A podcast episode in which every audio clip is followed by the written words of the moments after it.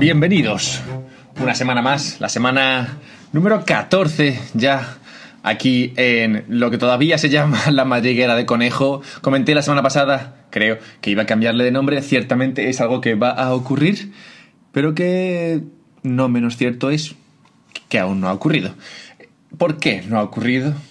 No ha ocurrido porque esta última semana ha sido un poco ajetreada. De hecho, escucharás el ajetreo aquí de fondo. Pues sí, aquí pasan muchos coches, el tráfico es fluido. Bueno, yo no lo llamaría fluido, lo llamaría tráfico, tráfico feo, tráfico, tráfico caótico, tráfico salvaje, tráfico, no sé, tráfico del cual, del cual no querrías saber nada, pero aún así yo te lo cuento. Estoy en eh, Malta, me he mudado a Malta. Mudarme, bueno, no sé si mudarme, mudarme, digamos que voy a pasar un tiempo en Malta.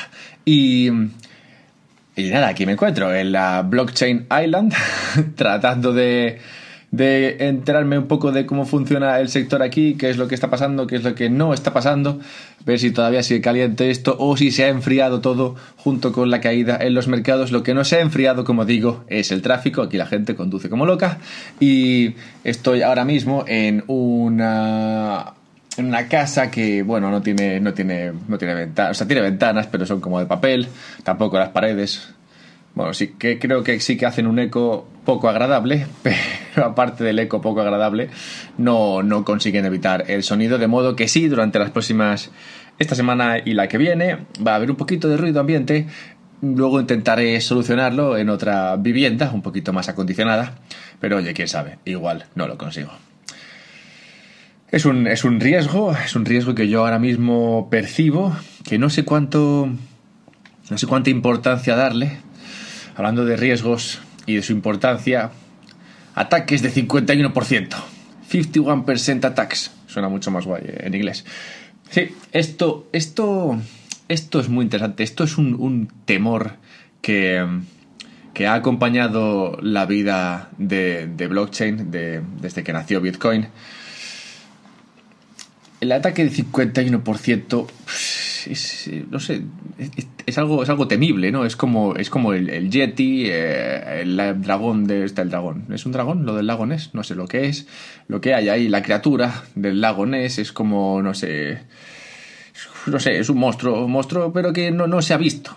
Un monstruo que no se, no, no se había visto hasta, hasta hace bien poco hace muy, muy poco, de hecho, hace dos semanas, bueno, ya, ya habrá pasado más veces, ¿vale? Pero hace dos semanas se atacó con un 51% de estos a Ethereum Classic, que es una de las 20 monedas más grandes. O sea, que es como, joder, qué, mierda, ¿no? ¿cómo puede ser que se ataque a una moneda de estas que, está ahí en el top 20, ¿sabes? Pero aún así, sí, la, la atacaron. Le hicieron un 51%. ¿Te lo puedes creer? ¿Qué, es eso del 51%? Bien, me, me, alegro de que lo preguntes porque justo de esto quería yo, quería yo hablarte. Luego, luego hablaré de, otra cosa, pero, pero sí que quería dedicar unos minutos a esto. Me estoy dando cuenta de que no sé cuánto tiempo llevo y no he puesto un reloj. Bueno, vamos a hacer esto un poco a las bravas y lo que dure ha durado. Bien, al lío. Como digo, a decir un Classic le hicieron un 51%. Pimba. Pero esto qué, qué significa? ¿Qué significa esto? Un básico sobre, sobre Proof of Work. Ya lo hice esto un poco cuando hablé de, de Bitcoin, pero me parece que es, es, necesario ahora hacer un básico Proof of Work. ¿Qué es el Proof of Work? El Proof of Work es, no sé, es, no sé cómo llamarlo a esto, es, es, es un pilar esencial dentro de, de Bitcoin, dentro de, del blockchain en, en general. El, el, el, Proof of Work es lo que, lo que nos ha permitido llegar tan lejos. Es lo que te ha permitido, es lo que me ha permitido a mí crear un podcast sobre blockchain, ¿sabes? Si no hubiese habido Proof of Work, un carajo, ¿sabes? Si no hubiese habido Proof of Work, tú esto no lo estarías escuchando, estarías escuchando, no sé, cualquier otra cosa. No habría, no se habría creado Bitcoin, no, no se habría creado nada de todo esto. Que sí, igual el 90% no tiene sentido, pero Bitcoin, que parece que sí que lo tiene, no habría nacido si no hubiese sido por el Proof of Work. El Proof of Work básicamente es como... Es ¿cómo, cómo, llamarte esto? Es, ah, es así un ejemplo sencillo, un ejemplo sencillo. Habrás ido a fiestas, habrás ido a fiestas, varias fiestas en tu vida. Y te habrás dado cuenta que las fiestas gratis son peores que las fiestas que las tienes que pagar para atrás. ¿vale? Pues esto es un poco así. no exactamente, ¿vale? Pero, pero sí que se da, sí que se da un aire. O sea, tú cuando, tú cuando creas bloques, porque por eso se llama blockchain, o cadena de bloques, cuando creas bloques, tú, tienes que meter ese, tienes que meter tu, información, las transacciones de, Bitcoin o lo que sea, en, ese bloque, ¿vale? Y ese bloque hay que, hay que minarlo, hay que crearlo, tiene que crearlo alguien. Y para que lo cree alguien, tiene que haber un montón de mineros ahí peleándose para conseguir el, el bloque. ¿Cómo se pelean para conseguir el bloque? Se pelean metiéndole ahí a procesos matemáticos, ¿vale? Pero los procesos matemáticos, que para ti puede parecer en plan un poco raro, porque sabes que tu ordenador hace procesos matemáticos a toda leche, en realidad en este caso no, vale, no vale. Al principio sí valía, pero ahora ya estamos en un punto tal cual que, tienes que tener un ordenador muy muy potente para conseguir competir en el, a menos en el, blockchain de Bitcoin a la hora de minar, de minar bloques. Y esto es porque estos procesos matemáticos aumentan en complejidad según aumenta la capacidad de procesamiento que se le mete al blockchain, ¿vale? Entonces, al principio había poca, y según van, van viniendo más mineros y se va profesionalizando el tema este de la minería y la competencia entre todo eso, se empieza, a meter más, más capacidad de procesamiento, se, se, innova, salen procesadores mejores que procesan más rápido y más, y más alto y más fuertes y, nada, y al final pues, eh, pues eso. Pero al final eh, eh, lo, lo, que tienes que quedar es con que el proof of work este significa que estoy gastando energía, que, se, que equivale a pasta, para demostrar que esto ha, ocurrido, como, como, yo te lo cuento, ¿vale? Que, el bloque ese, que el bloque ese es, es, bueno. El tema es que tú podrías gastarte un montón de energía en minar un bloque que es malo, ¿vale? Pero lo bueno que tiene Bitcoin, bueno, blockchain en general, es que cuando tú, o sea, minar es muy complicado, minar el bloque es muy complicado, pero verificar si el bloque es bueno es muy barato, ¿vale? Todos esos nodos que has oído hablar, en plan, nodos, quiero ser un nodo. Bueno, todos esos nodos no tienen por qué ser mineros, ¿vale? La mayoría de, nodos, no, la mayoría de nodos no minan. La mayoría de nodos simplemente verifican. Verificar es fácil, de modo que tú te puedes gastar una pasta en procesamiento para conseguir minar el bloque. Y minar un bloque que es de mentira. Para que luego el resto de la red diga, mira, macho, esto no me lo creo, no, no lo verifico, y entonces tú te has gastado dinero, te has gastado el dinero para nada. Como esto sería muy estúpido, lo normal es que tú mines el bloque adecuado, el bloque que cumple con, lo que todo está, todo el mundo está de acuerdo dentro de la, o la mayoría de gente está de acuerdo dentro de, dentro del blockchain. Por esto es lo de los forks y tal. Lo comenté en el, en el podcast de, forks, por si te es un poco de lío. En cualquier caso, que no me quiero extender, esto no es un, este no es un podcast sobre proof of work. Lo que ocurre con esto es que, como ves, la gente mina bloques, ¿vale? Y, la, y tú podrías minar bloques que no son y, la, y luego los siguientes bloques se minarían sobre, sobre la cadena más larga, ¿vale? Aquí sí que importa quién la tiene más larga, porque si tú estás minando en la cadena que es más corta, muy probablemente eso no vaya a ningún sitio. Pues los demás mineros minarán, o sea, y, seguirán añadiendo bloques a, a, la, a, la, cadena más larga, y la tuya no valdrá para nada, de modo que estás, de modo que estás ahí minando bloques, gastándote el dinero para un carajo. ¿Cómo es esto del 51%? El 51% significa que tienes el 51% de la capacidad de procesamiento, lo cual te da más de un 50% de probabilidades de minar el siguiente bloque. Cuanto mayor sea esa probabilidad, más fácil, más fácil será, más probable será que consigas minar el siguiente bloque. De modo que cuando tienes esa capacidad, básicamente eres el amo del blockchain. Y lo que puedes hacer no es gastarte dinero de otros, no es eh, robar dinero de otros, lo que puedes hacer es revertir bloques. ¿Para qué querrías tú revertir un bloque? Pues para ganar dinero, muchachos. Para lo que haces cuando reviertes bloques es que tú tienes un, bloque en el cual has transferido, has transferido, yo qué sé, uh, Bitcoin, has mandado Bitcoin para comprarte un coche muy, muy, muy caro, un coche de oro. Te has comprado un coche de oro con Bitcoin, ¿vale? Y lo has puesto ahí en un, en, un, bloque. Y a ti te mandan el coche de oro. Pero tú luego lo que haces es que hay otra, que es otra cadena, que, en la cual no está la transacción esta, en la cual tú te has mandado, tú has mandado dinero a comprar el, a comprar el coche de oro, sino que antes de ese bloque tú minas la cadena desde el bloque anterior o dos o tres bloques anteriores y haces que esa cadena en la cual nunca jamás se produjo ese envío de Bitcoin para comprar oro, aparezca. De modo que tú sigues con tu dinero porque nunca jamás lo mandaste para comprar el, coche de oro, pero a ti el coche de oro te llega porque tú ya sí que mandaste el dinero. No, no en realidad lo mandaste porque es un dinero como que, ah, esto es verdad, es mentira, no lo sabe. Y lo que pasa al final es que tú te quedas con el dinero y con el coche, o sea que has triunfado. Bien, bien, eso es un 51%. Y desde el principio de los tiempos se, se, consideró que un 51% mataría la, la cadena. Cualquier cadena que se viese que se viese afectada por un 51% dejaría de existir o, sería, no sé, sería, sería lo peor, porque básicamente, claro, tú dices, oye, esto de blockchain es la leche porque es inmutable y de repente te lo, te lo mutan, pues vaya mierda, ¿no? Total, qué timo. De modo que, ¿cómo, se, hace, cómo se hace esto? Tú, tú, no tienes capacidad de procesamiento, como digo, es, es, complicado. No, no, por conseguir el, ordenador de tu, de tu vecino e incluso el de toda tu comunidad de, vecinos, de vecinos probablemente no te dé la capacidad para, para hacer un 51% en ninguna moneda que, esté cotizando ahora. Bueno, igual en ninguna de las 100 primeras seguro, igual en alguna de esas sí, pero bueno.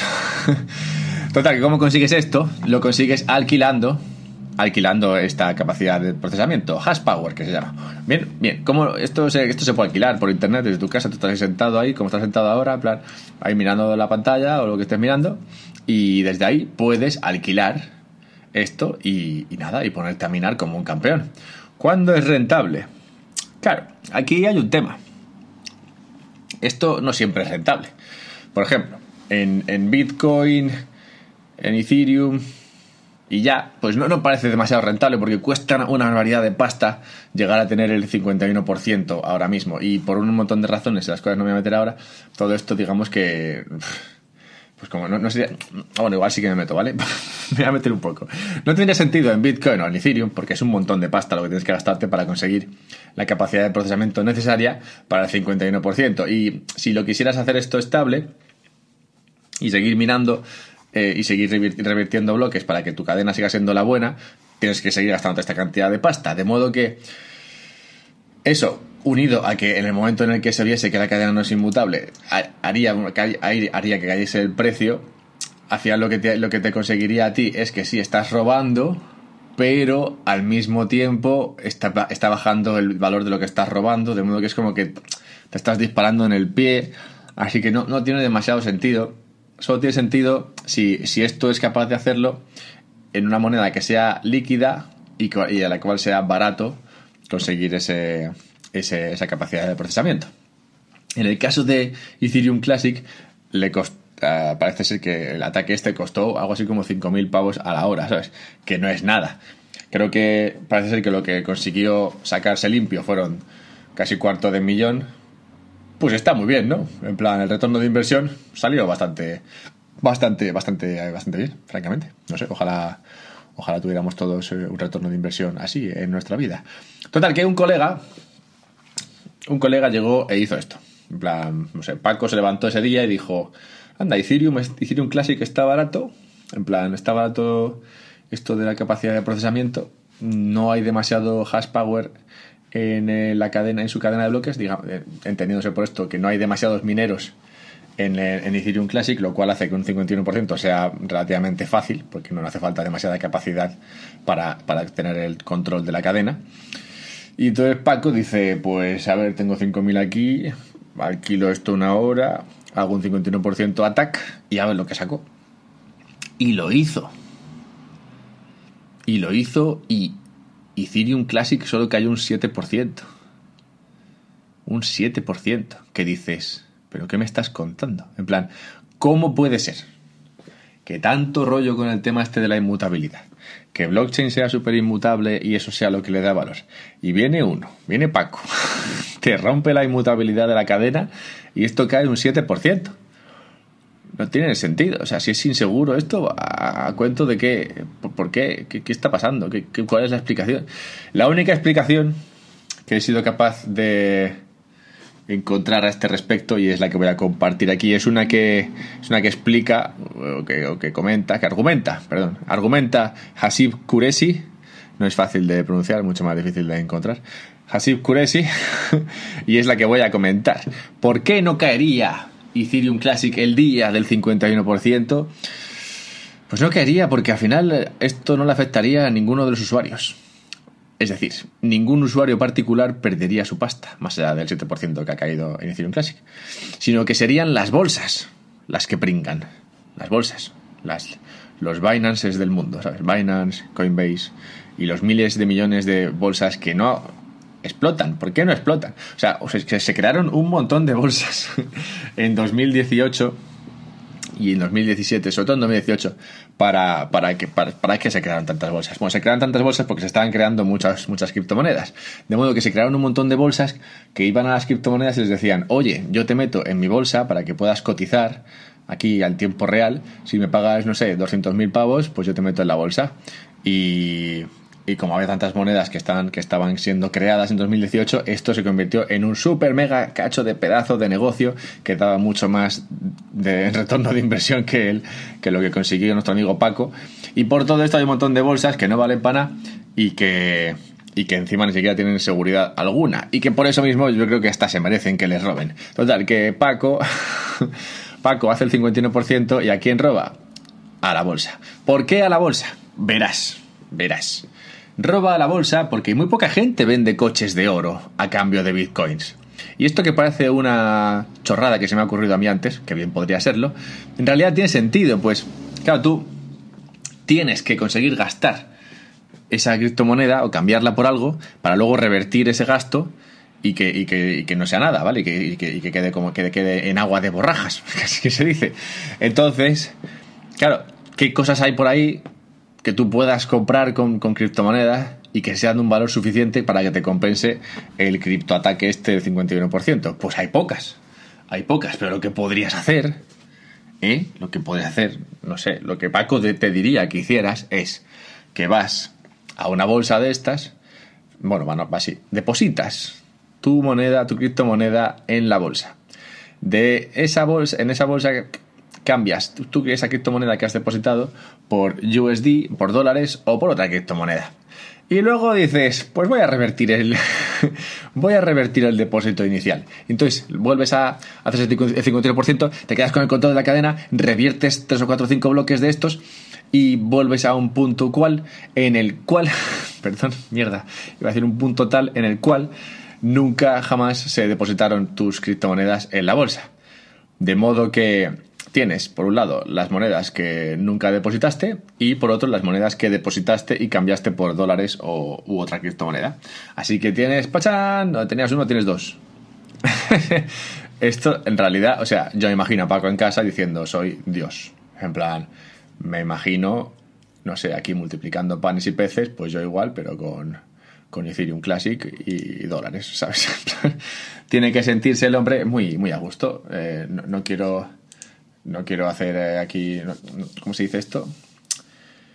Bueno, que no quiero usar el nombre del creador en vano y tal, pero me parece que venía muy a, muy a cuento hacer esta hacer este símil.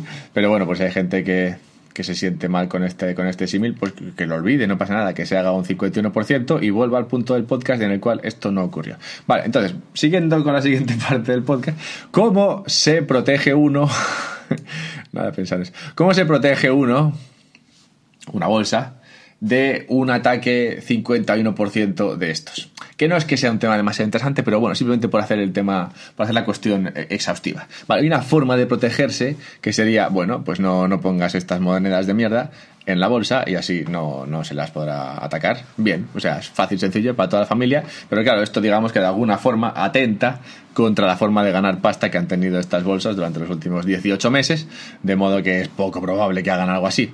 Igual es casi más improbable que hagan lo que viene a continuación, la siguiente opción, pero sí que es verdad que es, más original esto también es obra de, de, bueno, esto es prácticamente la, obra de Hasib Kure, Kure, Kure, Kure, Kure, ¿qué he dicho? Kureshi, que, tuvo una idea muy buena y que, y que tiene que ver con incentivos. Y como sabemos, en blockchain todo tiene que ver con incentivos. La razón de ser de blockchain es que ha entendido cómo funcionan los incentivos. Bueno, ya los entendíamos nosotros antes, pero digamos que ha traído la tecnología o los incentivos a la tecnología. Y, y bien, ¿cómo es esta segunda forma de evitar este tipo de ataque? Pues sería una en la cual básicamente se 51% atacan unos a otros. Paco va a la bolsa, ataca la bolsa, bien, y luego retrotrae, o sea, revierte los bloques y crea una cadena más larga en la cual nunca jamás gastó esas monedas. Pero entonces luego la bolsa, sabiendo de esto, dice, ah, mira Paco, que espabilado. Pues voy yo también, como es barato, voy yo también a alquilar un poco de un poco de flow de este, de capacidad de procesamiento, de hash power, y, y con esto te hago la, la cadena en la que sí que gastaste la moneda, te la hago más larga. De modo que en realidad sí que gastaste la moneda. Y, entonces Paco a ver esto y dice, ¿serán cabrones? Voy otra vez yo a hacer la más corta, más larga de nuevo. Y luego lo a hacer. Hasta un punto en el cual el beneficio cesa para, para los dos. Un punto en el cual ya nadie ni gana ni pierde. Y entonces en ese punto ya no merece la pena seguir atacando. Pues seguir atacando lo que haría ya sería simplemente costarte dinero, pues ya te has gastado todo el beneficio que habías sacado con ese primer ataque. Si todos, si todas las bolsas si todas las bolsas del mundo, es que la verdad es una buena idea esta la de Hasib. Si todas las bolsas decidieran hacer esto, o sea, se propusieran hacer esto, evitarían este tipo de ataques. Pues como digo, ahora mismo no hay nada así demasiado sencillo en lo que gastarte tus monedas para, para hacer estos, estos ataques más eh, comunes. Otra forma de hacer un ataque de estos sería Ahí, bueno, luego lo comento después, porque no, no quiero liar. Total, que, que como las bolsas es donde se pueden hacer estos 51%, como las bolsas es donde puedes en realidad, en realidad robar suficiente dinero, si las bolsas se protegieran de esta manera, evitando que, los, que, los pacos del mundo se hiciesen ricos a costa de, estas, de estas posibilidades que, ofrecen las bolsas, pues ya no habría incentivo para, para atacarlas. Y se acabaría el riesgo del 51%? Pues claro, en el momento en el que Paco sale indemne de este ataque, que no sabemos si es Paco, ¿eh? no sé cómo se llama, en el momento en el que nuestro seudónimo Paco sale indemne de este ataque y con tanta pasta, la gente mirando, como tú, como yo, dice, oye, pues esto no parece tan difícil. ¿Y si, ¿Y si lo hago yo en otra moneda de estas? Y claro que sí, aparecerán muchos ataques parecidos a los que, al que ha hecho Paco, y por esto es por lo que merece la pena echarle un ojo a cualquiera de las dos opciones estas para protegerte. Preferiblemente a la segunda, yo creo, porque la segunda es una protección bastante, bastante buena, es eh, igual un poco loca, pues habría que poner un departamento ahí de, de 51% attacks en, en, en cada bolsa que se dedicase a atacar el blockchain cada vez que hubiese un ataque de estos. No sé hasta qué punto esto es eh, factible, pero sí que teóricamente es una buena forma de evitar que, los malos vengan e intenten llevarse, bueno, intenten crear monedas de la nada. Es, es curioso. Otra forma, esto lo quería comentar antes, pero no quería salirme del argumento. Ya está, ya has cerrado eso. Ahora voy a abrir otra forma de, atacar las criptomonedas a base de 51%.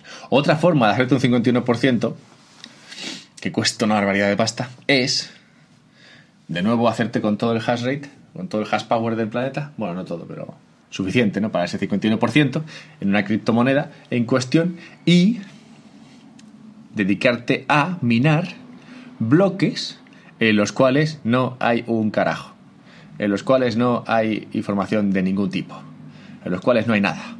¿Esto qué, qué, problema vemos con esto? O sea, pregunta retórica. El problema que vemos con esto es que, claro, tú quieres usar, tú quieres poner tu transacción en, en, Bitcoin y, y, hay alguien ahí que está minando los bloques en Bitcoin y los mina vacíos. O sea, que tú quieres mandar dinero y no puedes porque tu transacción nunca jamás llega a un bloque válido dentro de, dentro de Bitcoin, sino que lo único que se mina válidamente en Bitcoin son bloques jodidos, bloques vacíos, que los está minando alguien con un montón de pasta, que está tirando pasta y quemando como si no hubiese un mañana, pues al final, claro, esto lo único que hace es inútil el blockchain. Y la forma de lucrarse de esto sería, por ejemplo, tú vas y te pones corto de Bitcoin y haces un hash attack de estos un 51%, ya lo llamo hash attack, un 51% de estos. Entonces sabes que al hacer que la, al conseguir que, la, que el blockchain se, se, quede inútil, tú sabes que, que, el precio va a caer. De modo que te vas a lucrar. Pero claro, te vas a lucrar solamente si has conseguido ponerte corto en una cantidad tal que te permita que te permita ganar dinero con este ataque. Que como digo, en el caso de Bitcoin es una cantidad de pasta brutal porque 5.000 pavos es lo que costaba atacar eh, eh, Ethereum Classic. Pero lo que cuesta atacar Bitcoin, ay, me baila ahora, pero son unos cuantos millones. Entonces, claro, eso ahí a la hora, y por unos cuantos igual son bastantes cuantos, ¿eh? Eso a la hora es un montón de pasta.